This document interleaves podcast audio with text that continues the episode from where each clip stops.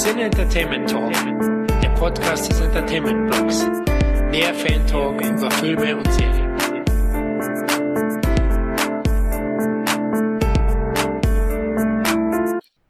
Moin Moin und Hallo zum nächsten Van Damme Special. Wie ihr unschwer erkennen könnt, am Text geht es heute um harte Ziele. Nicht wundern, eigentlich wäre natürlich Cyborg dran, wenn wir das Ganze chronologisch aufnehmen würden, aber durch eine gewisse Veröffentlichung die Tage habe ich das Ganze jetzt so ein bisschen umgeändert und wir kommen zu harten Tage. Das nicht weiter wild, kommt halt als nächstes Cyborg, aber das konnte ich mir nicht nehmen. Und damit es nicht ganz so langweilig wird und das im Monolog ändert, habe ich mir den werten Dominik rangeholt. Einen wunderschönen Tag, Herr Dominik. Einen wunderschönen guten Tag. Und geht es Ihnen gut? Geht es Ihnen gut? Es tut mir leid, ich unterbreche Sie gleich, aber geht's Ihnen? Ähm, äh, wieder besser, ähm, wenn meine Stimme teilweise noch etwas befremdlich klingen mag, dann äh, liegt das, warte, ich könnte jetzt behaupten, äh, ich versuche den Lance Henriksen in diesem Podcast zu machen, ähm, aber in Wirklichkeit nur auskurierte Grippe. Äh, von daher, ich bin ein gutes Opfer für deine Menschenjagd wahrscheinlich. Oh, sehr schön, das, das ich doch immer zu gern, obwohl ich ja immer eigentlich auch gerne der Sadist bin, aber na gut, na gut, dann magst du das halt dabei zu sein. Wenn du Sadist ausspielen möchtest, dann hätten, sollten wir doch über Cyborg reden. Was? Ey, ich liebe Cyborg, wage es ja nicht. so, okay, also, Hard Target. Worüber reden wir hier? Muss man erstmal erklären. Ähm, viele, glaube ich, können gar nicht erahnen, warum der Film damals schon ein, ein, starkes Gewicht hatte. Also es war schon ein ganz schönes Actionbrett, äh, was uns da angekündigt wurde. Und zwar liegt's an John Woo. Kannst du dich noch dran erinnern, was das in dir ausgelöst hat, als du hörtest, dass John Woo jetzt einen Actionfilm dreht mit Van Damme auch noch in der Hauptrolle, der damals ja top-notch war, ganz oben. Es löste in mir vor allem aus, oh wow, ich kann endlich einen John Woo-Film sehen, weil ich habe noch gar nicht so viel von seinem Hongkong-Werk gesehen, wie ich darüber gelesen habe. Und ähm, die Tatsache, dass er dann äh, langsam so ersten Fuß auf amerikanischen und damit auch irgendwie ja doch äh, ein Stück weit internationalen Boden gesetzt hat, ähm, bedeutete einfach, das wird zugänglich. Ähm, ich konnte ja nicht ahnen, dass der Film dann, wie soll ich sagen, mit unserer deutschen Freigabe ein bisschen ein Problem kriegen würde. Von daher war der, der Traum vom leicht zugänglichen John Woo-Film dann doch ein, ein schnell ausgeträumter. Ähm, ich bin mir gar nicht so ganz sicher. Es könnte sogar sein, ich habe nämlich dann auch ein paar Jahre später erst gesehen, ähm, dass ich den relativ gleich auf dann auch mit den Folgewerken von Wu schon gesehen habe und nicht mal unbedingt chronologisch korrekt als als ersten ähm, amerikanischen ähm, Wu-Film. Äh, aber tatsächlich habe ich dann mit den amerikanischen angefangen und habe mich dann entgegen der Chronologie in, in die Hongkong-Arbeit zurückgearbeitet. Genau, also man muss jetzt natürlich sagen, das war auch in der Prä-Internet-Zeit für die jüngeren Hörer. Was? Da war es, das war 93. und äh, man muss tatsächlich sagen, dass es damals nicht ganz so einfach war, an irgendwelche asiatischen Filme ranzugucken oder überhaupt rauszufinden, was hat der denn noch gemacht. Und ähm, mhm. damit ihr wisst, wovon wir reden, der, der Kerl hat halt vorher Hardboiled gemacht, The Killer, äh, natürlich A Better Tomorrow. Und ähm, die Amerikaner brauchten ganz dringend frisches neues Blut im Action-Genre, weil die traten so ein bisschen auf der Stelle, haben den dann rangeholt, und es war auch zuerst schwer, da ein Projekt für ihn zu finden, weil er ähm, die ganzen Drehbücher, die er bekommen hat, das waren schon alles Martial Arts Dinger. Und da hatte er wirklich keinen Bock drauf. Und dann hat er die Adaption von A Most Dangerous Game bekommen, eine Kurzgeschichte von, oh Gott, 24, glaube ich, wurde auch schon mal verfilmt, irgendwann in den 30ern. Und das fand er halt ganz geil und hat auch gar nicht Van Damme äh, als erstes im Visier gehabt, sondern nämlich unsere aller Lieblingsaugenklappe Kurt Russell. kannst du dir, also ich kann es mir tatsächlich schwer vorstellen, in dem Maße, wie der Film denn rauskam. Hättest du dir Kurt Russell vorstellen können, ohne dass es eine komplett andere Note geworden wäre an Film? Es hätte eine ganz andere Note gehabt. Also ich könnte mir das gut vorstellen, äh, gerade in dem in dem Kontext, ähm, in Louisiana und äh, in, dem ganzen, in diesem ganzen Setting hätte ich mhm. mir einen ähm, einen Kurt, einen Klapperschlange Kurt Russell da schon gut vorstellen können. Aber du hast natürlich recht, äh, so elegante Beinfeger in Slow-Mo wären dann halt, das wäre halt nicht passiert. Stattdessen wäre es halt dann doch eher so ähm, ja, stoppelbärtiger Chow Yun Fat äh, in New Orleans halt gewesen, ne? Der doch ein bisschen mehr Waffenpower einfach reingebracht hätte. Ich überlege ja heute immer noch, ob diese Klapperschlangenszene in Harte Ziele Hm. noch daher rührt, dass Kurt Russell mal angedacht war. Weil die Oh. macht im, Grunde wenig Sinn. Und aber hätte Kurt Russell der Klapperschlange den Schwanz abgebissen, wäre das schon ein anderer Wink gewesen, so von wegen, "Hö, ich bin die, ich bin die einzige Klapperschlange, die Beta-Gedanke. Ähm, nette Idee, aber äh, ich erinnere ungern daran, dass es mit der Klapperschlange ja auch eine sehr deutsche Erfindung ist und er eigentlich eine Cobra tätowiert hat. Ah, scheiße, stimmt. Aber die Idee ist gut. Also grundsätzlich, ähm, ich find's, ich find's süß, dass du die Logik in, in, in spät 80er, früh 90er Filmen suchst, aber man hat halt auch einfach mal dumme Dinge getan, einfach nur um zu zeigen, was für eine harte Sau man ist. Und dann beißt man halt Was? mal. Ja. Ich bin erzürnt. Ich, es tut mir sehr leid. Ich entschuldige mich. fand- Ja, ich hoffe. Ich fand alles cool in den 80ern. Mhm. Und äh, Fokuhila? Aber- Wirklich? Ja, okay. Nein, aber kommen wir zurück, genau. Also dann äh, hat er halt gedreht und das, das Lustige war, äh, Universal wollte halt in den Van Damme-Markt mit einspringen und haben dann äh, Van Damme rangeholt, weil Kurt Russell Terminschwierigkeiten hatte. Ich glaube, der hat für die nächsten zwei Jahre irgendwie schon Projekte gehabt Hm. und äh, haben ihn dann rangeholt. Das war für Van Damme ein mega Ding. Der hat sich auch in Asien dann mit John Woo getroffen, äh, was nicht sehr weit geführt hat, weil die beide halt Probleme noch mit der Sprache hatten und sich total gemocht haben. Aber sagen sie auch beide, die haben gar kein, keine Basis gehabt, über die sie groß reden konnten. Bloß, dass sie Mhm. Bewunderung zueinander hatten. Aber sie haben sich wohl ganz gut verstanden und dann haben sie halt gedreht und ja, dann kam es halt zu den 65 Drehtagen von Hard Target, wo dann doch nicht alles äh, so gut lief, wie es sollte, gerade zwischen beiden genannten. Und Universal hatte tatsächlich, das wissen die wenigsten, Sam Raimi abgestellt. Für die Mhm. Dreharbeiten äh, haben die neben John Woo gestellt, damit dieser die Dreharbeiten mit überwacht. Wer Sam Raimi nicht kennt, Regisseur von Tanz der Teufel und äh, der Spider-Man-Trilogie, sind wohl die bekanntesten von ihm, natürlich noch mehr gemacht aber der sollte halt auch immer übersetzen und gucken, dass es mit der Gewalt nicht ganz übertreibt und so. Dass das Ganze nichts gebracht hat, sehen wir, wie von dir erwähnt, dass er mit seinem R-Rated extremste Probleme hatte und ich glaube sechsmal musste er den Film vorlegen, damit eine Schnittfassung als R-Rated Version rausbringen kann. Ja, aber überleg doch mal, wenn du äh, in den in den frühen 90ern jemanden gesucht hättest, der dafür sorgt, dass der Film nicht zu blutig wird, dann hättest du dann wirklich den Regisseur von Tanz der Teufel geholt, einen der damals schon, ähm, wie soll ich sagen, eher berüchtigtsten Horrorfilme, die so durch die Gegend gegeistert sind. Ist schon eine seltsame Wahl, nichtsdestoweniger. Ähm, Raimi damit an Bord zu haben, hat natürlich absolut Sinn gemacht.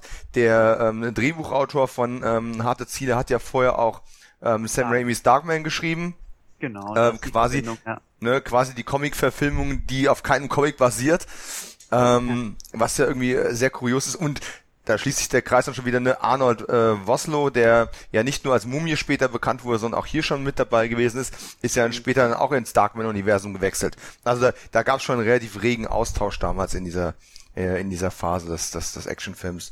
Ähm, aber äh, Sprache ist auch ein interessanter Aspekt, den du da gerade ansprichst. Äh, ich habe den Film im Rahmen dieser aktuellen Veröffentlichung, ähm, auf die wir sicher gleich auch nochmal eingehen, äh, zum ersten Mal in Englisch gesehen. Ich habe ihn bis dato nur in Deutsch gekannt ähm, Hm, Dito. und auch nicht in einer vollständigen Version. Und ähm, ich muss sagen, es ist mir jetzt erstmal wirklich bewusst geworden, wie sprachproblematisch das aus der Sicht eines Amerikaners damals gewesen sein muss. Du hast einen Regisseur, der mit der Sprache sowieso auch noch Probleme hatte. Also mit dem, mit, mit, mit dem Englisch, ne? Ähm, und du hast dann in den, in den Hauptrollen zwei Darsteller, die jetzt auch nicht das perfekte amerikanische Englisch äh, sprechen, das äh, gerne ge gehört und gesehen wird. Und überhaupt, ich meine, Van Damme war ja in guter Gesellschaft. Äh, Dolph Lundgren, Arnold Schwarzenegger, alles Actionstars, die in ihren ersten Rollen teilweise auch synchronisiert worden sind. Ähm, Ja. weil es einfach nicht erträglich für die gewesen ist. Und, ähm, und Wos Woslo hatte ich gar nicht auf der Agenda gehabt, dass der auch so einen starken Akzent eigentlich hat, ne? Über, überraschend, ja. Ja. Kann, hätte ich so auch nicht gedacht. Man hört es ja tatsächlich bei den äh, Mumie-Filmen, wo er am bekanntesten ist. Er war ja der Antagonist in dem Remake in den 90ern und 2001 von Mumie und Mumie kehrt zurück. Mhm. Und da hat er sein Dialekt oder seinen Akzent schon sehr zurückgeschraubt. Also da hat man ihn ja. noch ein bisschen gelassen, um natürlich ein bisschen fremdartige Herkunft, ägyptisch, bla bla bla, noch so sein zu lassen. Aber das ist eine ganz andere Hausnummer bei Hard Target. Ja. Und es war sehr überraschend und man sagte ja auch, ähm, dass John Woo am Set, also der konnte ja gar kein Englisch. Und dass er bei bestimmten Szenen, wenn der sagte, was er wollte, einfach Szenen gezeigt hat aus irgendwelchen Sam Peckinpah-Filmen, damit er sagen konnte, okay, das hier will ich machen. Ja. Und wenn man schon so auf bebilderte Umstände zurückspringen muss, dann kann man sich schon ungefähr vorstellen, was da los war am Set. Mhm. Man, man sagt ja auch viel, ähm, es, es wurde sehr viel improvisiert, also John Woo hätte den Schauspielern auch viel Freiraum gelassen, die ähm, teilweise doch relativ eindimensionalen Charaktere mit einer eigenen, ähm, mit einem eigenen Kontext, einer eigenen äh, Historie etc. zu versehen. Ähm, das kann ein, ein sehr, sehr cleverer Regiezug gewesen sein kann aber auch einfach damit zu tun gehabt haben, dass ähm, Charaktere auszudiskutieren mit einem Schauspieler, der wissbegierig wissen möchte, was äh, er zum Frühstück hatte, die Rolle, ähm, einfach nicht im Rahmen von von Dolmetschen und und, und Sprachbarrieren möglich gewesen ist. Aber so hat man dann eben, das, das ist dann der Vorteil, wenn man dann einen einen Charakterdarsteller wie Lance Henriksen eben in der Schurkenrolle hat, äh, dass das einer ist, der sich in sowas auch reinbeißen kann und der sich vielleicht schon zu sehr in so eine Rolle auch reinsteigern kann. Ja, und das sieht man ja auch. Also er hat ja, ich kenne jetzt so zwei Szenen, wo er improvisiert. Das ist zum einen, als er äh, Randall, ich liebe ja Randall, aber, aber nur deswegen, wie Arnold Guslow im Film sagt, Randall, Randall, Randall. ich liebe es. Und äh, als Lance Henriksen ihm mit seinem Ring eine pfeffert mit der Faust und danach in seinem äh, Fischglas das Ganze sauber macht und einfach weiterredet. Es war komplett improvisiert fand mhm. ich sehr schön. Und als zum Schluss, ähm, jetzt greifen wir schon ein bisschen vor, wir kommen gleich zum Film selber, wie er denn nur ist, sein Mantel in Flammen aufgeht, mhm. der Schlusssequenz ist. Der ist wirklich in Flammen aufgegangen und er ist einfach komplett in der Rolle geblieben.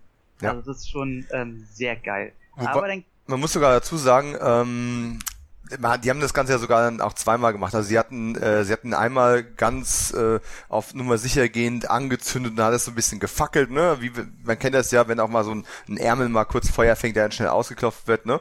Und, äh, und Hendrix ist in diesem Moment mit, dem, mit der Adrenalinausschüttung äh, komplett aufgegangen und, ja, und ist in der Rolle geblieben. Und dann war ein Cut und dann äh, sagte Hendrix auch, das war ja großartig und das war fantastisch und äh, und dachte, wuh, ja, sehe ich genauso, das machen wir jetzt nochmal und diesmal mit richtig Feuer. So, dann haben die das, das Feuervolumen mal eben verdoppelt, verdreifacht und haben, äh, da haben die dann auch wirklich die Haare noch versenkt und alles.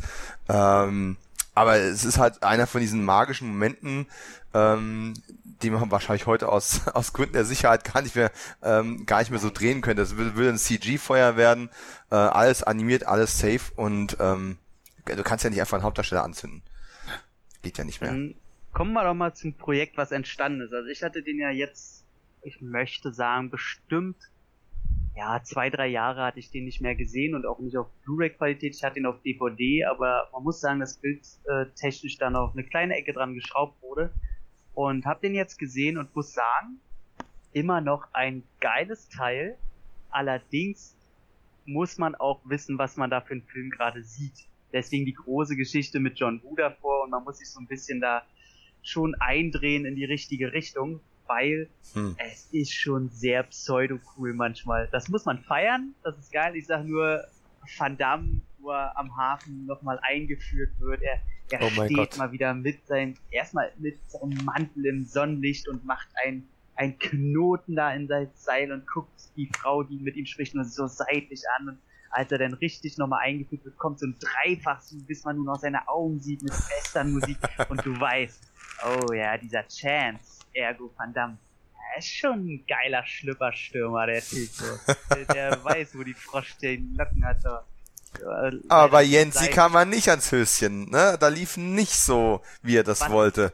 Was aber auch an äh, John Woo und Van Damme sowie an Butler selber lag, mhm. weil das Studio hat ja eine Sexszene gefordert, die ja. auch gedreht wurde, aber schon beim Drehen äh, mussten die wohl alle lachen und haben abgebrochen und die haben alle gesagt, nein, das passt nicht in den Film, ja. das wollen wir nicht, das ist totaler Quatsch.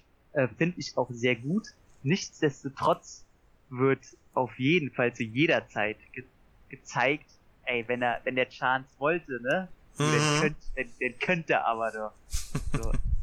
also ist schon ein bisschen, ähm, bisschen, naja, ein bisschen übertrieben, aber es ist total, es passt einfach in die Zeit und komm, ja, sprechen wir doch mal ein bisschen über Van Damme. Ich, ich, will, ich, will, ich muss sogar, ich möchte nur ganz kurz eingrätschen. Ich habe den Film sogar viel länger nicht gesehen als du. Äh, okay. Ich würde sogar behaupten, ich habe ihn seit dem Millennium nicht mehr gesehen. Ähm, ich ich habe ihn, ich habe ihn damals in den 90ern habe ich ihn gesehen, bestimmt zwei, dreimal. Und ähm, obwohl ich mich ja auch extrem viel mit mit dem Werk von Lance Henriksen äh, beschäftigt habe, ähm, ich habe ja, viele wissen das, auch diese äh, lens-henriksen.de ähm, Website damals mal ins Leben gerufen, ähm, zu der ich heute zeitlich kaum noch komme. Aber selbst in dem Rahmen von dem Projekt habe ich es nicht geschafft, den Film nochmal wieder aufzufrischen. Und ähm, jetzt ist die, die neue Blu-ray von, von Koch auf dem Markt und ich muss sagen, den Film in der Qualität zu sehen, ähm, in beiden, also in beiden verfügbaren Fassungen, ha, da müssten wir gleich nochmal drüber reden, ne, was es so für Fassungen von diesem Film gegeben hat. Ähm, aber in, in jedem Fall die Kinoversion und die Unrated-Fassung ungeschnitten in, in HD-Qualität das ist super mit einem kleinen Problem. Man mhm. sieht das mhm. Stunt-Double von Van Damme leider ziemlich deutlich. Ich wollte später noch ein bisschen ansprechen, genau. Das auch mein Problem, welches ich hatte. Ähm, so geil, die Kämpfe sind am Anfang. Äh, ich wollte ein bisschen chronologisch da einspringen. Pardon. Äh, ach, kein Thema. Ähm, nur als ganz kurzer Abriss, ich hasse das immer über eine Story zu reden, weil jeder kann sich den Trailer angucken oder weiß, worum es geht äh, Lance Hendricks macht mit Arnold Russo, ähm, lässt Menschen jagen von reichen Menschen, inszeniert das Ganze. Einmal holt er den Falschen ran und äh, Nancy, Nancy Butler, Jensi? Jensi. Jensi Butler, äh, forscht nach ihrem Vater, der Opfer war von dieser Menschenjagd zusammen mit Van Damme und versalzen Lance Hendricks in die Suppe. Das nur ganz kurz niedergerissen. Das sollte man nicht tun, der wird ganz schnell ganz schön sauer. Ja, äh, ich kommen wir später noch zu, dass ich eher auf Lance Hendricksons Seite war, aber gut. Und äh, genau, also man, das ist alles absolut der, so Neo-Western-Gedanken halt, äh, spielt in New Orleans, alles ist staubig, Van Damme ist der einsame Held, der sie alle nacheinander in zehn kleine Negerlein Prinzip platt macht und das eine einzige Jagd ist und storytechnisch alles gar nichts Besonderes. Aber es ist doch wunderbar, wie dieses Action-Macho-Gehabe da nochmal zelebriert wird. Deswegen ist es mitunter sehr witzig, wie sie probieren, Van Damme auch sehr cool zu trimmen. Und das muss man vorher wissen und einfach genießen, sonst findet man das einfach nur blöd. Aber wie du sagtest, durch die Blu-ray-Qualität ist es leider so ein bisschen ärgerlich manchmal, hm. dass man sieht, in welchen Szenen Van Damme gedoubelt wird, wo man manchmal sagt, der Junge kann doch keinen Drehkick machen und in der einen Szene von vorne sieht man ihn und dann sieht man ihn aus einer anderen Perspektive und man sieht von hinten ganz klar, dass es ein Stuntman mit einer Matte auf dem Kopf ist. Mhm. Und das passiert halt leider häufig. Ich weiß nicht, ob das ein Versicherungsding war und Wu nicht konnte, wie er wollte, oder ob das wieder so ein Ego-Problem mit Van Damme war, weil machen wir uns nichts vor, ich bin der größte Van Damme-Fan der Welt, aber ähm, ich bin mir dessen bewusst, dass das ein sehr schwieriger Charakter ist. Und mhm. damals noch mehr als heute. Und ähm, das ist leider öfters mal ein bisschen ek eklig, ganz besonders in der beka mit bekanntesten Action-Szene, möchte ich sagen, aus dem Film, ähm, wo er auf dem Motorrad steht. Oh er, ja. Er, er, stellt sich, man muss sich das vorstellen, ah. er, er fährt mit Yancy Butler ganz cool mit dem Motorrad weg, wird angeschossen, das trifft das, also das Motorrad wird angeschossen, der, der Tank da, da läuft das Benzin raus mit einem coolen Wheelie-Move, wirft er Yancy Butler ab, er dreht um, fährt auf die Bösewicht dazu, stellt sich auf das Motorrad und schießt stehend vom Motorrad auf das Auto und man sieht ganz klar, wie das Motorrad gezogen wird. Man sieht in jeder Einstellung, wo es ja. kein Close-up ist, dass das ein Stuntman ist und das ist schon so ein bisschen eklig ja. denn anzugucken. Also der Stunt selber ist natürlich über alle Zweifel erhaben und spätestens wenn Lance Hendricks in mega geilem Zeitlupe, die beste, meine Lieblingsszene im ganzen Film, seine, seine ein, ein Patronenwaffe neu lädt und er in oh, Zeitlupe ja. sein, seinen Mantel lädt und du dich fragst, ey, sag mal, wer ist denn hier eigentlich gerade der Coole in dem Film eigentlich? ähm, ist schon sehr geil, aber wie du schon meintest, ja, das ist ein bisschen ärgerlich, dass man die Stunt-Doubles und allem äh, so ein bisschen sehr sieht jetzt. Ist natürlich eigentlich witzig, ne? Im Grunde hätten wir das jetzt hier muss ich gleich jetzt schon mal Manöverkritik üben, wir hätten das alles aufziehen müssen. Riesen Van Damme-Fan auf der einen Seite, Riesen Henriksen-Fan auf der anderen Seite. Zack, da ist Konfliktpotenzial. Ja, also es ist ja auch, also ich muss tatsächlich sagen, also sehr ich der größte Van Damme-Fan bin, aber die Casting-Entscheidung Arnold Wuslu und Lance Henriksen in den mhm. Film zu stecken, die überschatten einfach alles im positiven Sinne. Die spielen alle an die Wand, da kann man sagen, was man will. Van Damme strengt sich zwar an, cool mm. zu mhm. sein, kann dem Ganzen aber nicht gerecht werden. Das merkt man gerade am Ende des Films, wenn er ein paar coole Sprüche reißen soll. Oh, lieber nicht, ja, ja. Passt nicht so ganz und Lance Hendrickson denkst du die ganze Zeit, ey, bitte, bitte mach doch einen eigenen Film mit denen. Das war ja auch zwischendurch kurz mal angedacht. Und man kann es verstehen. Die beiden, also das ist eine Bromance. also, Im, Im Grunde, ne? Arnold und Lance sind ja quasi Jack Lemmon und Walter Matthau des Actionfilm Bösewicht äh, Quaders. Und, und das ist einfach ja. untrennbar und auch halt so eigentlich komplett verschiedenste Naturen. Ja. Äh, Lance Hendrickson ist halt der Übermensch, der sitzt am Klavier, der hat eigentlich gar keinen Bock auf die Leute. Der will zwar sein Geld verdienen, ja. aber der hat weder Respekt. Also wenn einer kein Können beweist, hat er keinen Respekt vor dem. Ja. Und das hat er halt keiner.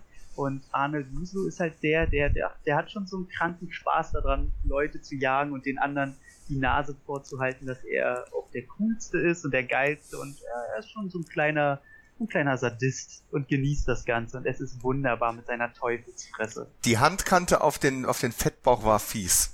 Oh, das, das, das Geilste, ich habe ja das Buch, ich habe das Buch zum Film gelesen und es Oha. ist da so geil drin beschrieben, wie dieser Randall, Randall, Randall, äh, gerade was der träumt. Er träumt nämlich, äh, äh, man verzeihe mir, er träumt davon, dass äh, alle Frauen Prostituierte sind und Whisky auf den Bäumen wächst.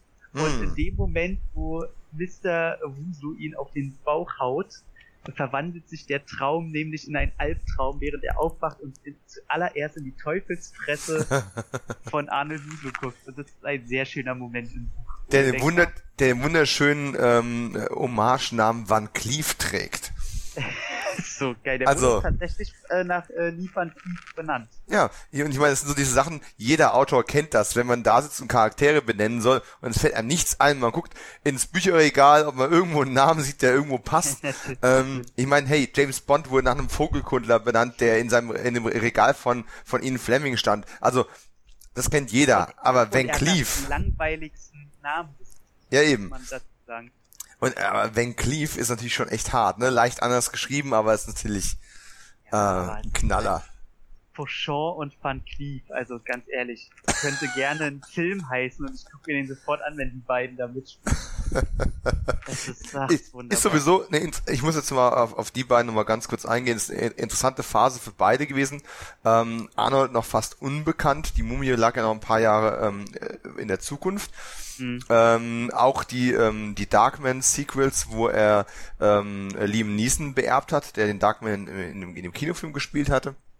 Übrigens für B-Filme äh, ähm, gar nicht so schlecht, falls der, jemand das sehen zweite, möchte. Der zweite war, der, der dritte schon, der war nicht so Der dritte toll. hatte Jeff Fahey dabei. Ja, trotzdem. Da, da, da, da. Nein, ist nicht alles Gold, was glänzt. So. Wir sind B-Movie-Fans. Wir können nicht alles als gut verkaufen, nur weil wir auf Trash. Okay. Seid ihr B-Movie-Fans da draußen? Dann schaut euch Darkman 3 an. ähm. Und, äh, und Lance Henriksen ist ja interessant, wenn man die, die auch das, diese Phase muss sieht. Der ist ja damals wirklich in so einer Phase gewesen, wo er so zum ähm, B-Action-Bösewicht ähm, avanciert ist. Ähm, mhm aus heutiger Sicht die letzten Jahre da hauptsächlich eigentlich ähm, Sci-Fi oder Horror gemacht äh, ist inzwischen auch in einem Alter angekommen und damit auch in einem Aussehen, wo er eher so die Mentoren oder oder Auftraggeber oder ähm, ne, sonstige Rollen bekommt. Aber so die früh mit 90er war er ja wirklich, ähm, du hast einen fiesen Typen gebraucht, äh, der trotzdem überzeugend gespielt wird, wo sich einer reinkriegt äh, gucken wir mal, wo Lance Henriksen ist. Und äh, da waren einige richtige Gurken dabei, aber auch einige Filme, wo er wirklich mal mit Profil auch ausspielen konnte. Und in seiner äh, in seiner Biografie ähm, wird auch dann darauf eingegangen, ähm, dass er sich dann doch äh, im Rückblick auch ein bisschen selbst dafür tadelt, weil er sich doch sehr in diese Rolle reingesteigert hat und dann auch ähm, zwischen den Dreharbeiten ähm, wirklich mit den, den fiesesten Typen, die er in irgendwelchen Spelunken aufgetrieben hat, dann abgehangen ist, ähm, um einfach in dieser Stimmung drin zu bleiben und in diesem mhm. Charakter drin zu bleiben. Und äh, das auch äh, zu John Woos ähm, Abschiedsworten dann äh, quasi gehörte, ähm, spiel mal irgendwas Nettes als nächstes. Du musst da dringend wieder rauskommen. Mach mal irgendwie so Familienvater oder irgend sowas, ne? Äh, und äh, ich meine, das ist ja ein Effekt, der ihn dann auch ein paar Jahre später in Millennium wieder eingeholt hat, weil, weil er halt drei Jahre in dieser, in dieser Rolle versunken ist und ähm, das ist schon hart. Ja, aber man, man kann tatsächlich sagen, wer mal wissen will, warum Lance Hendrickson von vielen Filmfans so gefeiert wird und sich aber nicht irgendwelche in Anführungszeichen B-Movie-Gurken angucken will, wo er das einzige Highlight ist, ja. guckt euch echt Hard Target an, gerade ja. im Original, weil der hat halt eine Wahnsinnsstimme, dieser Mensch. Oh ja ähm, der, da sieht man richtig, was der kann und dass es schade ist, dass er nicht noch größer geworden ist im Filmbusiness, auch wenn er natürlich ein riesen Standbein hat. Aber sag mal jetzt so von der Action her, es geht ja immer noch um Actionbretten, wir reden die ganze Zeit von Lance Henriksen und hm. eigentlich ist ja Van Damme das Aushängeschild, was eigentlich schon sehr klar definiert, ähm, hm. warum der Film auch heute noch geil ist. Das ist nämlich, wie ich finde, nicht Van Damme, der erschreckend austauschbar wirkt, zum Beispiel könnte es auch Nicolas Cage sein mit langen Haaren aus Con Air. um, ja. mal, um das gleich zu dem Schrecklichsten zu kommen, was sie sich bei den Haaren gedacht haben. Aber es ist eine Kultmähne. Ich meine, wie viele Fotos? Ich meine, sogar sein IMDb-Foto ist, ist, ist noch mit der Matte. Also, es ist schon ein Look, den kann auch nicht jeder tragen. Ja, das, ja, es kommt aber in die Liste so von wegen, ja, kann man machen, sieht aber scheiße aus. Und du kannst mir, ey, kannst mir nicht sagen, dass äh, selbst Fans, die den weibliche Fans, die den geil finden, ich wollte jetzt männlichen nicht ausklammern, mhm. aber die sagen doch nicht, äh, ich hätte gern den Van Damme aus Hard Target, damit ich geil mit seiner Matte spielen kann. also, ähm, du musst das, du musst das praktischer sehen. Äh, in, in diesen Haaren war so viel Pomade und Gelzeug drin. Also wenn der dann mal, wenn es dann mal zum, zur Zweisamkeit kommen würde, Massagegel und sowas ist schon da einmal durch die Haare ja. durch und er, was er läuft. kann auch wahrscheinlich mit seinen, mit seinen Haaren kurz mal wedeln und damit so ein bisschen Schleim in die, in die Gegnerfressen spritzen. Das ist wahrscheinlich, ja, okay, okay, vielleicht hat er sich dabei was gedacht. Alles Selbstschutz. Nee, sieht wirklich scheiße aus, aber tatsächlich auch was, also er ist natürlich körperlich total fit und äh, er macht schon ein paar geile Kicks und zu, zum Ende kommen wir nochmal, extern gleich.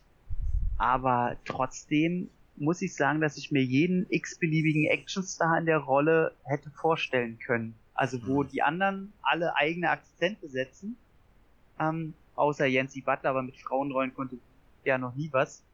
Aber ich frage mich immer, ob es tatsächlich einfach an die, an den wirklich super guten Bösewichtern lag oder ob wirklich Van Damme nicht in ein gutes Korsett gepresst werden konnte, was ihn selber auszeichnet als coole Van Damme-Figur. Also da fand ich bei Timecop jetzt als Vergleich oder so, da hätte ich mir schwerlich schon anderen vorstellen können, um jetzt mal eine andere Großproduktion zu der Zeit zu nennen, oder Doom mhm. vs. Soldier. Aber bei Hard Target, so gut er das macht, aber gerade bestimmte Sprüche, die sie aufgesetzt wurden, ich sag nur zum Schluss, wo, wo er sagt, äh, give me a rest, pal. Ja, also, ja. Das, das ist kein Van Damme-Spruch. Das ist, das ist, also man hat das Gefühl, als hätte John Woo so, so einen Action-Charakter im Kopf gehabt hat den, wollte den unbedingt Van Damme aufpressen, hm. aber es ist nicht die Van Damme Art. Wie, wie siehst du das? Ich, vielleicht ist es meine Perspektive als nicht ganz so harter Van Damme-Fan, dass ähm, ich denke, äh, natürlich ist es problematisch und er wird von den anderen äh, Rollen überstrahlt, äh, definitiv. Aber ich halte es trotzdem für einen seiner mindestens Top 5 Filme. Ja, oh, da gehe ich, da gehe ich auch mit. Ähm, und er hat ja durchaus einige gemacht. Also ich weiß nicht, die, stell dir mal die Art der, wir, wir, gehen, wir setzen voraus, dass die Art der Inszenierung sich nicht ändert. Also er würde so, du hast es vorhin äh, auch so ein bisschen äh, pseudo-cool genannt, wobei es ist nicht pseudo-cool. Es ist schon cool, nur einfach viel zu viel cool. Ähm, also einfach nicht normal cool. Und wenn man auf dieselbe Art und Weise einen wie auch immer gearteten anderen Schauspieler, George Clooney, wen auch immer, ähm, Gott, ich muss mal hier kurz das Hard-Target-Poster wegmachen. Van Damme guckt mich da drauf so böse an, als würde ich ihn gerade kritisieren. Nee, aber äh, ist schon. Also wenn du es auf dieselbe Art und Weise inszeniert hättest, hätte auch jeder andere darin ein bisschen befremdlich gewirkt. Denke ich mir. Stell, oder Dolph Lundgren, äh, wen auch immer. Und irgendwie ich, ich denke, es liegt an der Mischung aus diesem, aus diesem Flair des Films, äh, der Atmosphäre vor Ort, die Original-Locations, die dort äh, gedreht worden sind. Ähm, das ist auch mit dieser Matte und diesem schmierigen Look und so. Natürlich kommt der nicht überzeugend als, als mehr oder weniger beinahe obdachloser, hochverschuldeter Seemann rüber. Ja, weil ich so was, was soll dieser Mantel und das passt alles überhaupt gar nicht zusammen. Ähm, aber er macht eigentlich im Rahmen seiner Möglichkeiten das also Beste draus. Und er hat auch nicht viel Dialog. Das, das stimmt, er hat erschreckend wenig Dialog. Ja, das kommt ihm sehr äh, zugute. Ich, ich will es auch äh, auf jeden Fall so darstellen. Es ist jetzt nicht so, dass man sieht und denkt, ach du Scheiße, was war das denn? Sondern es ist immer noch in diesem Rahmen von, ja, ist schon scheiße, aber lustig geil. So, komm, ja. da, darf er machen, komm. Äh, es, ja. ist halt, damals ging schon. Ähm, aber um jetzt mal, das klingt schon wieder allzu negativ. Ich bin immer so schnell im Mecker-Modus, deswegen mal ganz schnell zu was Positiven. Uh. Die Action, so over die top, so over the top die ist hm. und so, so sehr die manchmal Quatsch ist, um mal wieder zur Klapperschlange zu hm. kommen. Ähm, die Action spätestens zum Schluss, die ist schon geil choreografiert. Da ist zwar mancher Quatsch drin, warum muss er den jetzt nochmal drehen? Warum ja, muss er jetzt, äh, warum also, hält er Knarre falsch rum, sodass er mit dem oh Zeigefinger, oh dass er den Zeigefinger oben ja. hat und, und schießt und so. Und es Wenn er immer in der Deckung springt und nochmal eine extra Schraube drehen muss in der Luft. Ja, ja, das sieht man mhm. aber ganz klar bei Mission Impossible 2 mit Tom Cruise, der auch von Du ist auch normal. Ey, warum dreht er sich? Das ist so Quatsch. Aber ich glaube, wir sind äh, einfach heutzutage schon so ein bisschen sehr verliebt in diesen realistischen Stil aller Taken, dass wir das schon so ein bisschen eher als Quatsch abtun. Ich glaube, damals, wir fanden das schon alle geil. Und wenn man sich da wieder so ein bisschen reinversetzt in diese Zeit, dann sagt man sich, ach, ist das schön, diese, diesen Quatsch mal wieder zu sehen, diese, ach, diese Action, diese gut choreografierte, total over-the-top Scheiße. Es ist wunderbar. Man sitzt da wie so ein kleiner Junge und sagt, ach, ist es toll, einfach mal wieder Blödsinn zu sehen. Aber ich meine, es ist ja, es ist ja ein, ein, eine viel beschriebene, ähm, oder viel verwendete Formulierung, John Woo inszeniert Action-Ballett. Und ähm, wenn man sich das Ganze als eine Art Tanzchoreo vorstellt, ähm, dann hat das ein, schon eine gewisse Schönheit auch einfach. Aber ja. wenn du dir gerade mal so die, die erste Kampfszene von Van Damme, wenn er ähm, Yancy Butler äh, bei ihrem Auto da vor so ein paar ja, hm. nicht wirklich ernstzunehmenden äh, äh, Schlägern äh, beschützt, ritterlich. Wunderbar. Ne? Und wenn du das vergleichst mit den späteren Action-Szenen, da waren noch keine Schrauben, da waren noch keine äh, Dreifach-Salti, um irgendwo in Deckung zu gehen. Ähm, und auch später, wenn es dann die erste große Schießerei gibt, kurz bevor es mit dem Motorrad losgeht, ist das auch noch nicht so. Man hat sich das schon für den Höhepunkt aufgehoben und das war das kleine Quäntchen, was zu viel war. Und ich kann mich nicht erinnern, obwohl es auch eine Weile her ist, dass in Face-Off äh, Travolta eine Dreifachschraube durch den Kopf geschlagen, äh, durch den, durch den Kopf geschlagen hätte. Äh, wüsste ich nicht. Mhm. Also, finde, deswegen ist auch Face-Off, finde ich, ganz, also mit ganz großem Abstand John Woos bester Film in, in Amerika. Ja. Ähm, das stimmt, da hast du recht und ich glaube, es ist auch genau dieser Punkt, den er vielleicht rausnehmen müsste, damit seine Filme besser funktionieren, weil wie du meinst, die erste Prügelei auf der Straße, wo er sagt, ey, warum nimmst du nicht hier deinen kleinen Freund, was im Englischen wieder cooler ist, weil er da sagt dazu ihm, uh, take your boyfriend mm. and, and, go away. Ähm, das ist schon ein bisschen geil. Den einen bricht er den Arm, den anderen haut er durch die Scheibe und äh, anstatt einfach äh, dann zu Yancy Butler zu gehen und zu sagen, hier komm, jetzt kannst du mich mal irgendwo absetzen, dreht er hm. sich halt einfach und geht halt weg, so der coole Actionheld. Ja. Und ähm, man kann es glaube ich an einer Szene ganz geil festhalten, und zwar in der, wo sein Onkel oh, wie heißt er, sein Onkel Divar, Divo? Ja, ja. Äh, Onkel Dival, irgendwie sowas, sein kleiner dicklicher Onkel, ihm äh, seine alte Schrotflinte gibt. Ja. Und zwar in jedem normalen Film. ja, ja, hast du deine Schrotflinte. Hm, danke. So, und was passiert da? Nein, er holt die vom, von so einem kleinen Versteck runter. In Zeitlupe wird die, während er nachlädt, abgestaubt. Er wirft sie Van Damme in Zeitlupe über. Er Mm. guckt sie sich mit einer Kamerafahrt an der Waffe nochmal in Zeitlupe an. Holt nochmal den letzten Staub runter. Und du weißt, okay, wie lange gucke ich mir gerade diese Szene an? Wie geil sind die auf diese Waffe? Und du sagst aber, ach komm, ist doch geil. Komm, Ja. ich will gar nicht meckern. Komm, ich bin ein kleiner Junge, lass mich alle in Ruhe, ist geil. Es ist schon äh, gut, genau. Dann kommt halt zum Schluss das Actionbrett, was du angesprochen hast. Äh, Olle, Olle Hendrickson holt nochmal ein paar Idioten, Kanonenfutter dazu und fängt an, dass äh, Van Damme ihm langsam auf den Sack geht und er ein bisschen aus sich rauskommt, was Mhm. wunderbar anzuschauen ist, weil da Lance Hendrickson schön vom Leder ziehen darf. und, ähm, ja, ist schon, ist schon cool. Also da, da explodiert dann alles in so einer alten, was ist das, wo, da wird alter, alle, alte Zirkusstationen äh, werden da abgeladen, irgendwie eine Ja, äh, vielleicht irgendwie sowas. irgend, irgend, irgendwelche Karnevals-Pappkameraden, was weiß ich. Genau, Ähm, ist ja auch in New Orleans, wo dann ja. gerade Karneval auch äh, da zelebriert wird oder was wird da zelebriert? Ist es Karneval oder Tag der Toten oder irgendwie Mardi sowas? Gras? Ich glaube ja, ne? Ist es sogar Mardi Gras gewesen? Ich meine. Wird aber nur ganz kurz. Aber im, im Endeffekt, ähm, weil du es gerade gesagt hast, da explodiert dann die Stimmung überhaupt. In, das ist einer von diesen Actionfilmen, wo alles explosiv ist. Ich meine, ich Alles. glaube, wenn da ein Fahrrad gefahren wäre, wäre das auch explodiert. Es wäre einfach so explodiert, dass du da gestanden hättest. Du hättest es angucken müssen und Van Damme haut wieder einen seiner coolen Spruch, Sprüche raus und äh, er ist zum Schluss schon ein bisschen übertrieben und er hält dir dann auch das Brett mit dem Feuer einfach so. Oh ja. Siehst sein Schwitzen in den Oberarm. Oh, Van Damme wieder, ist er wieder der Schlüpperstürmer. äh, ja, er ist schon eine geile Sau in dem Film. Da hat er ja auch sein weißes, ärmelloses Unterhemd an, was äh, komischerweise wenig dreckig wird.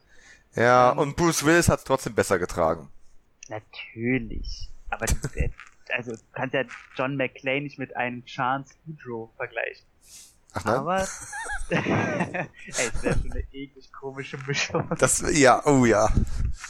Ey, warum gibt's davon noch keinen Comic? Bestimmt hat jeder unserer Superhelden und Actionhelden bestimmt mal ein weißes Rip-Unterhemd getragen, so ein Rip-Shirt. Also ich schon. Ne, ich auch. Haben sie es ja, von uns haben sie es doch abgeguckt. Machen wir uns doch nichts vor. Das, unsere besten Zeiten sind schon vorbei. Ja. Ähm, aber ähm, genau, da kommt es dann zum alles entscheidender, wie du schon sagst, da fliegt halt alles in die Luft, da wird jede Pirouette gedreht, die man sich nur denken kann. Und äh, da kommen auf einmal irgendwelche Bösewichter, die ihn eigentlich ewig lange durch den Wald verfolgt haben, zu Fuß, kommen auf einmal mit Motorrädern und Autos an und äh, ja, über die Logik braucht man sich gar keine Gedanken machen. Die ist auch da völlig fehl am Platz. Das ist auch der falsche Film, um darüber zu diskutieren. Denn am Ende, wie du schon meintest, ist komplett einfach nur wichtig, dieses Action-Ballett. Hm. Und was bei dem Film noch schön ist, was wenige später hingekriegt haben, dass er eher die Ironie, auch wenn sie vorhanden ist, ein bisschen zurücksteckt, damit der Film trotzdem seine Ernsthaftigkeit behält. So cool er ist, ja, ja. so Action, so, so, äh, so, so 90er cool er ist und da auch viele ironische Spitzen drinne sind, trotzdem will er ernst bleiben. Und das haben später leider viele Filme anders kompensiert in eine andere Richtung, dass es dann mehr ironisch ist, mehr massenmarkttauglich und ähm, war dann auch wahrscheinlich der Grund, warum er mit der äh, mit dem Rating Probleme hatte, wie du schon meintest. Aber, aber die Härte ist halt wirklich eine gesunde Sache, weil wenn du die Härte an der Stelle rausnehmen würdest, wäre es ein Film, der einfach nur aus schöner Inszenierung und gelackten Bildern bestehen würde, ein Stück weit. genau. Ähm, ja, Der mit dem braucht- New der Orleans Flair, aber total. genau, der brauchte einen Kontrast einfach irgendwo. Und ähm, ich meine, wie findest du, äh, also wir spoilern ja, ne?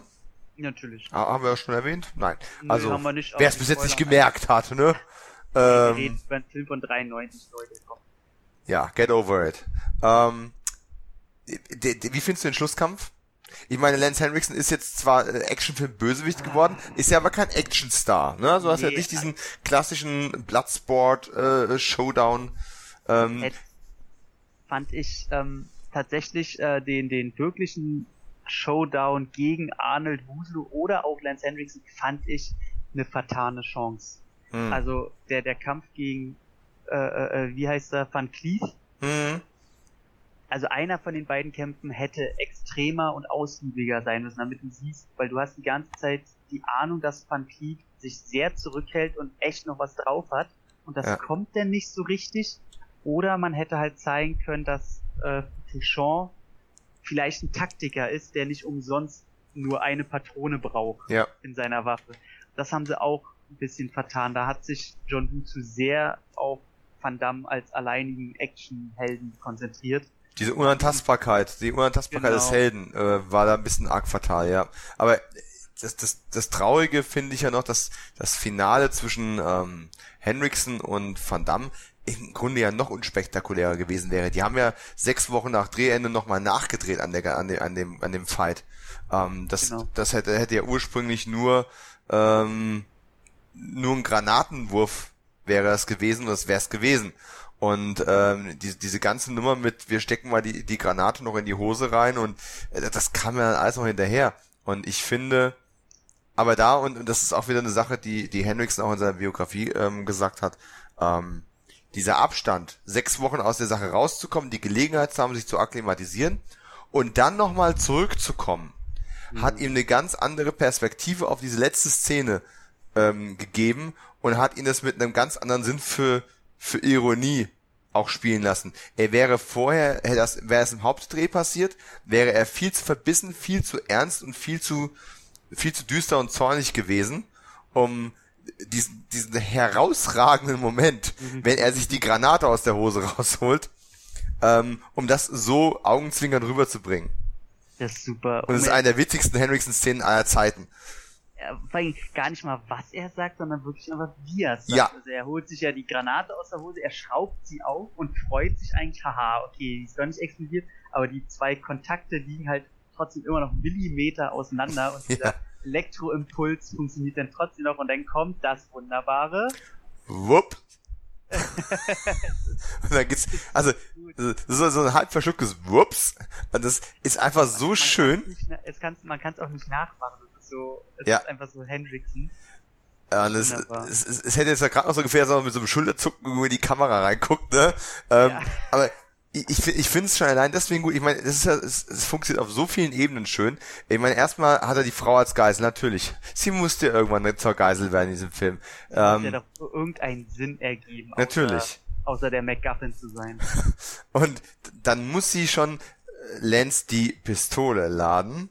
Ähm, das wird schon. Oh, das, das, das war schon hart an der Grenze. Das, oh ja, definitiv. Und aber dann drehen sie das quasi noch um, indem sie dann ne, ihm wirklich äh, ein Granitchen in die Hose schmeißen. Mhm. Und ähm, und das, dann kommt was, was ich in keinem, keinem anderen Actionfilm vorher gesehen habe. Und ich glaube seither auch nicht mehr, dass jemand eine entsicherte Handgranate in die Hose bekommt und sie rechtzeitig noch rausholt, aufschraubt, den Zünder rausnimmt. Äh, äh, allein da hätte man schon bleiben lassen können. Aber er hätte nochmal eine Kampfszene bringen müssen. Aber äh, allein das war schon eine Idee, habe ich in einem anderen Film noch nicht gesehen. Und dann setzten sie noch eins drauf, hm, hat dem trotzdem nichts gereicht. Er war zwar schnell und er war zwar clever, aber nicht clever genug. Ähm, und das fand ich eigentlich wirklich einen, sehr, sehr schönen Schluss, der für ein paar Unebenheiten im Showdown ähm, dann doch wieder entschädigt hat. Ja, also so sehr wir auch, wir sind ja immer zwei, zwei kleine Meckerköpfe, so das dürfte man ja schon gemerkt haben, ein wenig, ein wenig. Miesmuschel halt, ne? Ja, man muss auch seinen Ruf gerecht werden. Mhm. Äh, aber man darf nicht vergessen, dass der Film trotzdem wahnsinnig Spaß macht. Also gerade wenn man aus der Zeit kommt, äh, ist das wahnsinnig. Also ich kann mir vorstellen, wenn wir uns jetzt beide hinsetzen und den Film nochmal gucken, ey, wir, wir lachen und ja. wir feiern die ganze Zeit. Es gibt halt nicht eine Szene in dem Film, das ist mir auch aufgefallen, egal welche Szene, der Film ist auf irgendeiner Art und Weise unterhaltsam. Egal, ja. ob man das gerade so ein bisschen am Rand der Peinlichkeit findet, aber trotzdem immer noch cool. Egal, ob eine Action-Szene gerade einfach ziemlich geil für heutige Verhältnisse immer noch geil inszeniert ist. Mhm. Oder dass man sich halt an irgendeiner Stuntarbeit beömmelt, weil man da halt einen Stuntman gerade sieht, aber man es dem Film trotzdem verzeiht. Weil der halt in sich total immer noch funktioniert. Ja. Als Spaßgranate, als Actionbrett und äh, wir können ja noch mal ganz, ganz kurz, weil wir sprechen ganz schön lange jetzt schon, äh, auf die verschiedensten Fassungen zukommen, wo, Mhm. wobei, wobei wir in Deutschland noch ziemlich Glück hatten, weil selbst hier schon im Kino äh, die äh, die R-rated, nee, die unrated lief auch schon im Kino. Und es kam erst später bei einer Auswertung kam die R-rated irgendwie in Umlauf, ne? Da hatte Amerika hatte da weniger Glück, die hatte immer nur die geschnittene Fassung, für die ist die unrated gerade ein noch größerer Glücksfall, Hm. weil wir auf DVD schon die unrated hatten.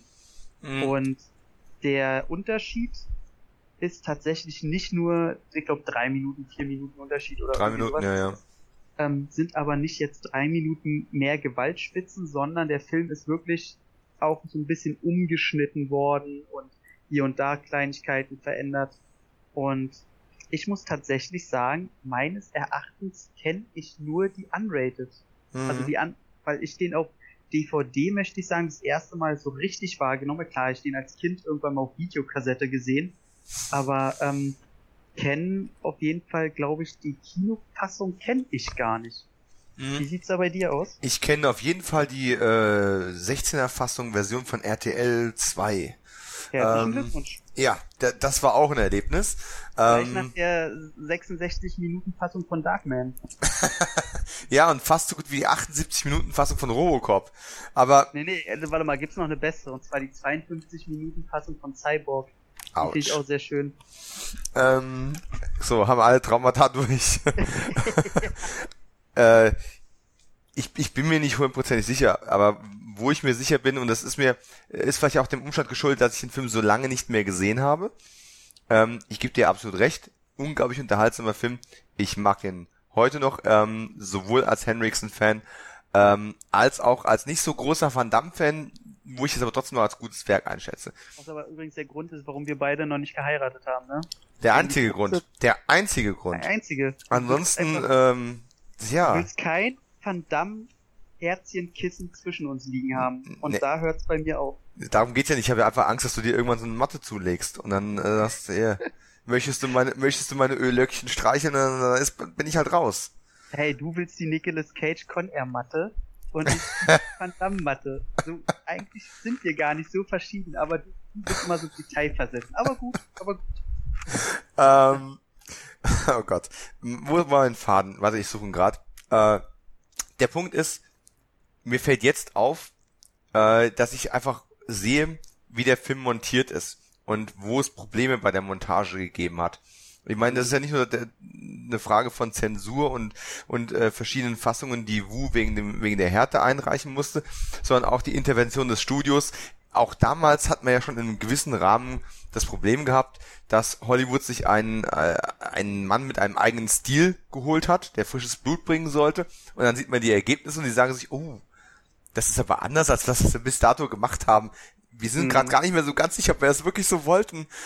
Ähm, Genau. und das, das ist halt, es ist, ich, ich betrachte das schon als richtigen John Woo-Film, also auch im, im Kontext seiner späteren amerikanischen Phase noch. Aber Mhm. man sieht ihm halt an einigen Stellen schon an, dass da viel noch rumgeschraubt wurde, wo du einfach so Momente hast, also auch gerade, du hast schon angesprochen, gegen Ende, so diese ganze Phase, wo es dann in die Sümpfe geht, da hast du teilweise auch echt Timing-Probleme, wo ähm, Leute Strecken in total unterschiedlichen Zeiten zurücklegen, die überhaupt nicht zueinander passen. Und das kann entweder schon ein Zeichen von einem schlechten Drehbuch gewesen sein und äh, dummer Planung, viel eher aber eins für schlechte Montage oder dass da teilweise echt ganze Brocken rausgeflogen sind. Äh, ich tippe genau darauf. Auch der Anfangsfight, ich weiß nicht, ob du den Trailer nochmal angeschaut hast. Ähm, Ja, da sind äh, andere Shots drinne. da sind andere Shots drin. Es macht auch äh, eigentlich gar keinen richtigen Sinn, also wenn er am Ende versucht, diese komische Bootshütte da zu kommen ähm, und sich da mit einem Benzin, also der, der Vater von Yancy Butler, und sich mit einem Benzinfass diesen Hügel wieder runterrollt und dann ist oben einmal aufgebrochen und es ist, ist ein riesen Loch in der Wand drin. Später ist das dann wieder weg. Also da ist, Ja. da ist viel Montage drin gewesen. Es ist nicht schlimm. Es ist Meckern auf hohem Niveau. Viele werden es gar nicht sehen und es ist auch nicht schlimm. Und ich aber wenn empfehle, man es weiß. ja, Mhm. ist es halt schon so eine Sache, wo ich sagen muss, ah, es tut mir echt weh, jetzt jemandem wie John Woo, der zweifellos ein guter Regisseur ist, zu sagen, oh, da hast du aber handwerklich ein paar Mal ins Klo gegriffen. Zumal keiner von uns beurteilen kann, wer war es jetzt wirklich, ein Studio-Cutter, er selber, wer auch immer. Ähm, es war, war ja, war es, ich möchte jetzt nicht lügen, aber ich möchte sagen, Nee, doch, das war bei Harte Ziele, dass sich Van Damme nochmal ins Schnittstudio gesetzt hat.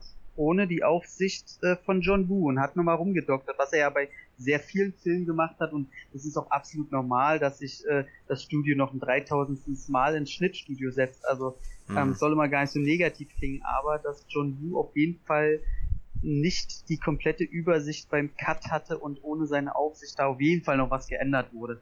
Und ja, wie du schon meintest, gerade am Anfang fällt halt sehr auf bei, bei, bei der Intro-Sequenz. Und das ist äh, einfach sehr, sehr schade und man sagt ja auch, dass da, glaub 20 Minuten an Material ist dann noch zusätzlich rausgeflogen, mhm. ähm, was man sehr stark merkt, dass man äh, irgendwie New Orleans und die Straße von New Orleans bei der Jagd mhm. werden in manchen Momenten auch irgendwie so kurz zu sehr eingebunden, so ungewohnt eingebunden mit Leuten auf den Straßen und so. Ja. Und es passt irgendwie gerade nicht zum Gesamtbild. Ja. Ähm, wenn da mehr Material wäre, wo, wo man öfters Leute sieht auf den Straßen und so, hätte das schon ja ganz anders ausgesehen. Aber ähm, damals hätte das Studio einen zwei Stunden Actionfilm, 93, das war zu lange. Heute wäre das wahrscheinlich kein Problem. Aber ähm, ja, so war es halt. Mhm. Also man merkt auch, man hat ja auch, das weiß ich selbst als Kind noch 93, da war ich, oh Gott, sieben Jahre. Bei uns kam der so, also irgendwie habe ich den bestimmt 95 oder so gesehen. Ich weiß noch, wie ich in irgendwelchen Zeitungen gelesen habe, Schnipsel, dass es hieß, dass sich John Woo nach der ersten amerikanischen Zusammenarbeit mit den Studios sehr verhauen hat und diese, dieses Erlebnis nicht wiederholen will. Also der ja, war schon ja. sehr sauer. Ja. Und auch über Van Damme, muss man sagen. Also er sagt zwar ganz höflich, ganz der Asiate, er sagte später, wird er immer wieder zitiert, dass er sagt, ähm, dass er ein sehr also Van Damme ein sehr großes Ego habe, sich aber auch weiß, wie er sich ins Rechte nicht rückt.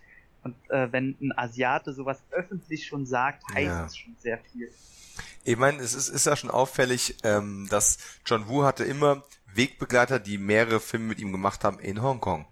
Äh, Wegbegleiter, die mit ihm durch mehrere Filme gegangen sind in seiner amerikanischen Periode, äh, gibt es ganz, ganz, ganz, ganz wenige. Spontan fällt mir gerade mal ähm, John Travolta ein, der zwei Filme geschafft hat.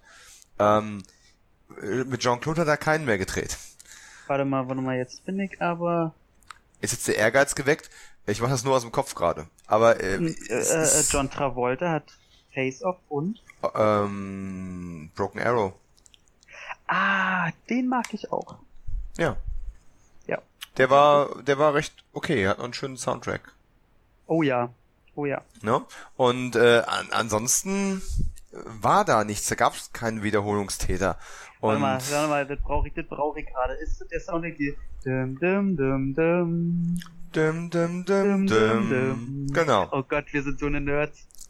Ja, also Leute schalten nicht aus, wir singen gleich weiter. äh, und, um jetzt noch einen Nerd-Faktor draufzusetzen, genau dieses Stück Melodie ist auch als Erkennungsstück von äh, Dewey in den Scream-Filmen mit drin. Zumindest im äh, zweiten, glaube ich. Ersten und zweiten. Hast, du hast recht. Ja, ja, ist super cool. Nicht schlecht. so, harte Ziele. Ähm, wie finden wir, wie finden wir die neue VÖ? Wir finden die super, oder? Ich finde die super. Genau, lass uns, genau, lass uns als Abschluss äh, auf die Veröffentlichung jetzt kommen von Koch Media. Ähm, ich sage, also ich bin komplett absolut zufrieden, habe nicht mehr erwartet. Ich bin sehr froh, dass der, also wir überhaupt einen Audiokommentar haben. Ist nicht äh, bei jeder Veröffentlichung weltweit vorhanden. Mhm. Auch wenn ich den Audiokommentar nicht so doll finde. Also der pendelt immer so ein bisschen hin und her. Man mhm. merkt, dass äh, der Herr des Thomas Garschel, Gerschel, Garschel, ach, nagelt mich nicht drauf fest, er heißt, Aber, Sekunde, ich hab's doch hier liegen. Mm, na, dann hau mal schnell raus. Thomas, Thomas Geschler, der Autor des Buches Wu. Genau, der ist halt ein Wu-Experte, war auch bei den Dreharbeiten dabei. Neid. Oh ja, und immer wenn er davon erzählt, so von kleinen Anekdoten, ist es sehr schön. Man merkt allerdings, dass der Herr nicht so viel Erfahrung anscheinend hat in Audiokommentare aufnehmen oder dergleichen. Es wirkt manchmal ein bisschen, ich will nicht sagen unprofessionell, das klingt mal sehr nähert. Na, er ist ja Autor. Nicht, genau. Rad nicht Radiosprecher. Genau, genau. Und ähm, aber oft spricht er halt auch einfach die Handlung nach. Und das ist, das ist bei Audiokommentaren mal so ein bisschen der, der Knickbruch. Trotzdem hat er ein paar schöne Spitzen drin und ich sag mal, wenn man mhm. sich wahnsinnig für das Projekt interessiert, dann hört man sich den sowieso an, gerade dadurch, dass er auf Deutsch ist. Ja. Somit ist das einfach eine, schöne, schöne Kirche auf der Torte von der Veröffentlichung. Ähm, hat auch im Gegensatz zur Koch Medias österreichische Veröffentlichung, das ist ja quasi dieselbe von äh, 93, die haben sie in Österreich schon veröffentlicht, Dort allerdings, glaube ich, nur in einem Pappschuber und wir bekommen dann noch ein sehr schön anzusehendes Steelbook. Also man muss da, ich bin ja auch immer so ein optischer Mensch, was äh, Verpackungen angeht und es sieht schon sehr geil aus. Also mir ist die Verpackung eigentlich schnuppe, aber sie ist echt hübsch. also muss, ja. muss, muss man schon sagen, das ganze Ding sieht sehr hübsch aus. Ähm, ist so eine, so eine kleine äh, Banderole ist das nicht, aber man kann das quasi rundherum wieder abnehmen, hat dann keinen Flatschen drauf und nichts. Ähm, ist zum Glück das äh, deutsche Cover auch von dem Film. Es gibt noch äh, mhm. In Frankreich und Italien und so wird, glaube ich, immer ein anderes Cover benutzt, wo auch so ein paar Filmszenen in die Ecke noch montiert sind und so, als so ein äh, Composing. Das sieht sehr hässlich aus, wie ich finde, und wir haben schon auch das, das gute Cover abbekommen. Somit äh, die Bildqualität, die ist auch über jeden Zweifel erhaben. Du hast, wie gesagt, die Kinofassung drauf und die Unrated. Nur beim Unrated kannst du den Audiokommentar hören, mhm. ähm, was ja kein Problem darstellt. Und ähm, ja, den Trailer hast du noch drauf. Ich glaube, ein paar Bilderchen sind noch drauf. Ne? Äh, schöne Bildergalerie. Also ich habe mir die auch komplett schon durchgeklickt. Ähm, hm. Mache ich auch nicht immer, aber die, die ist recht hübsch. Die hat ein paar, klar, ein paar Szenenfotos, aber auch ein paar ähm, Behind-the-Scenes-Bildchen ähm, dabei. Von Boo, von Hendrickson, von, von Jean-Claude natürlich auch. Und ähm, so das Einzige, was natürlich, das ist ein Wermutstropfen, aber das ist halt das Problem mit all diesen äh, harte Ziele-Veröffentlichungen. Ähm, es fehlt ja so ein bisschen was wirklich so vom, vom Set oder ein retrospektives Making-of, aber das wird es wahrscheinlich nie geben. Da, da, da, da kann von, von Koch niemand was dafür. Ähm, ich man glaube, hat, genau, äh, oh, Entschuldigung, ich unterbreche. Nee, nee, schon okay.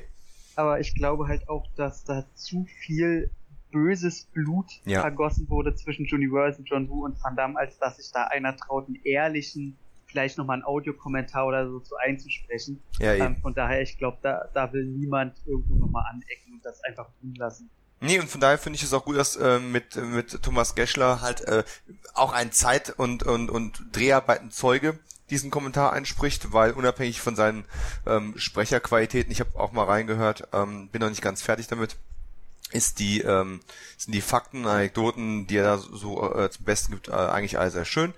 Äh, wie gesagt, als Sekundärliteratur, du hast das Buch zum Film ähm, gelesen, ist das empfehlenswert oder nicht? Nein, absolut gar nicht. Also das braucht man gar nicht lesen. Es liest sich so weg, als wenn man halt den Film guckt, ohne du hast am Anfang ein etwas anderes Intro und hier und da ähm, hast du die Vorstellung davon, wie der Charakter eigentlich optisch angelegt war, äh, die sehen, also, da wirft manchmal ein anderes Bild auf, wo man sich dann fragt, okay, jetzt wurde äh, Arnold Guslu wurde da ein bisschen noch exotischer dargestellt und so weiter. Mhm. Aber das sind alles so kleine Speerspitzen, die es absolut nicht braucht. Also, okay. nee, das braucht man nicht. Ja, Außer vielleicht als, als kleines witziges Detail im Bücherregal. Ich meine, wann hat man mal ein Van Damme Buch zum Film? Ja, wird ähm, schwierig, ne? genau, also ich habe es mir auch für zwei Euro irgendwie geholt. Also es ist alles nichts, wo braucht man nichts. Also ist Quatsch. Ein paar Euro teurer, aber trotzdem lesenswert. Äh, Not Bad for a Human, ähm, die Biografie von Lance Henriksen. Natürlich ist harte Ziel nur ein paar Seiten in diesem Werk, weil er hat ja durchaus ein paar Filme mehr gemacht. Mhm. Ähm, aber auch ähm, sehr interessant zu lesen. Ein paar schöne Anekdoten dabei, auch wenn ich einige schon äh, vorweggenommen habe. Ähm, ja, und ansonsten können wir eigentlich mit dieser Veröffentlichung sehr zufrieden sein, die uns dummerweise halt trotzdem dann den Stuntman immer mal wieder verrät. Aber mein Gott. Man ich kann sogar sagen, also weltweit, ich habe mir die Extras von der amerikanischen Fassung jetzt noch nicht angeguckt, mhm. aber ich möchte sagen, alles in allem haben wir vielleicht zurzeit weltweit die beste Fassung. Also von der, von der Verpackung her, wir haben noch einen Audiokommentar dazu. Ähm, mehr kann man wirklich bei dem Film gar nicht verlangen, außer wie du meinst, eine Retrospektive. Ähm, aber ansonsten wunderbar. Also ich finde es super. Mag die. So. An der Stelle muss man eigentlich sofort aufhören. Ähm, weil schöner kann man es eigentlich nicht beenden. Äh, rennt los, kauft euch das Ding. Ähm, ja. oder, oder lasst bleiben und dann habt ihr halt nichts davon, dass der Film nach 22 Jahren vom Index runtergekommen ist. Letztes Jahr, genau. Also Ja. seine brutalen Spitzen sind alle noch drinne, es ist alles vollständig und dann hauen wir mal eine finale Wertung raus. Uh, Was würde es dem Film geben, wenn wir jetzt mal die klassische Zehner-Wertung klassische Zehnerwertung. Ähm, Mhm. Auf der ähm, Fukuhila-Skala würde ich mal sagen, als Van Damme-Fan muss man diesen Film gesehen haben. Ja. So, Pflicht, weil ich würde sogar sagen, Top 3 Film, Top 5 ist er auf jeden Fall. Kann mir keiner sagen, dass es anders wäre. Hm, Ja, ich habe nochmal vorhin überlegt, wird knapp, aber könnte dabei sein, ja. Gut.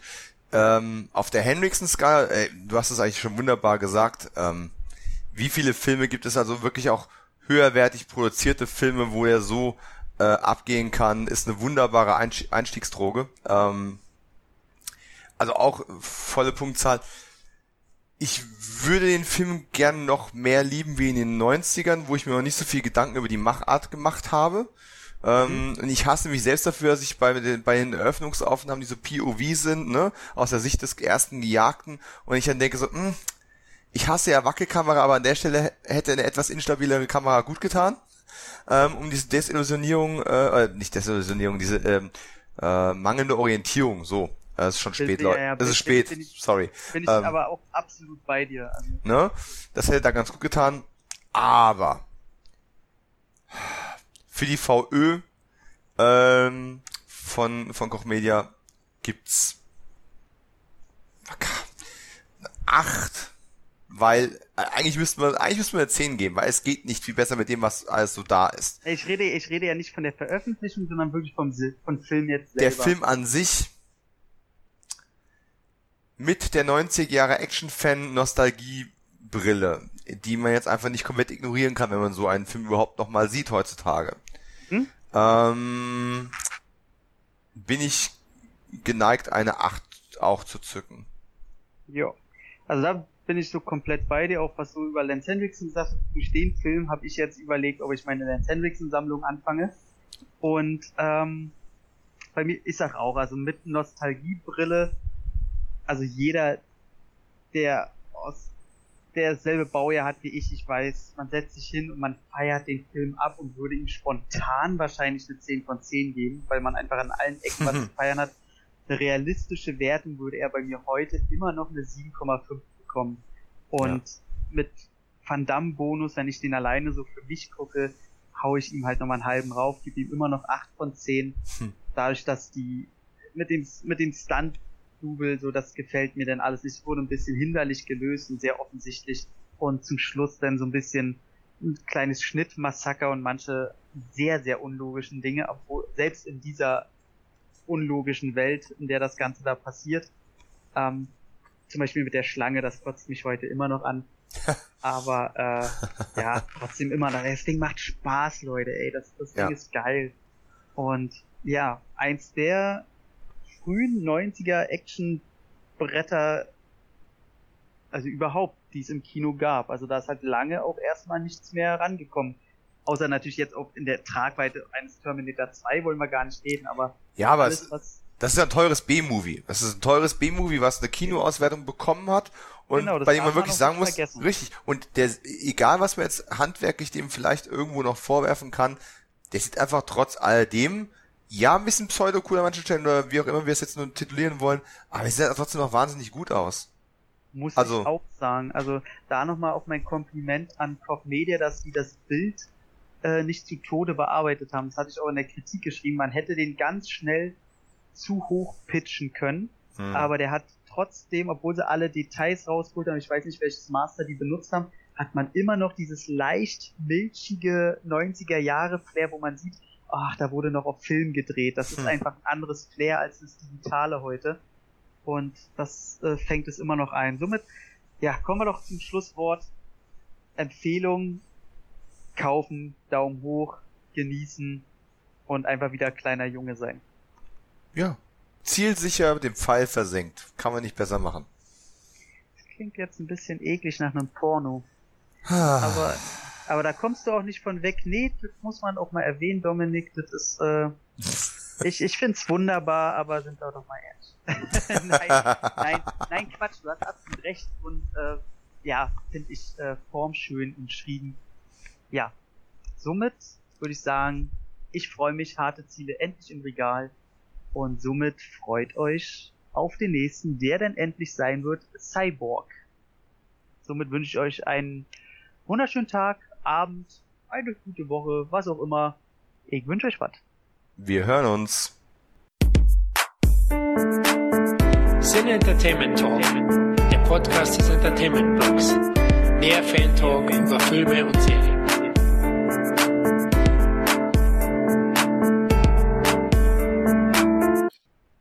Oh, haben wir ganz schön lange gequatscht, ne? Ja, 20 Minuten, ne? Ey, Labertaschen halt. Ja, das, weißt du, wir, wir, wir schlafen im Stehen ein, aber labern können wir noch. Wie lange war's denn? Eine Stunde? Herr Koch, Koch Media wird's freuen. Ich, ich, ich würde sagen, äh, Florian, schneid doch nochmal drei Minuten raus. ah.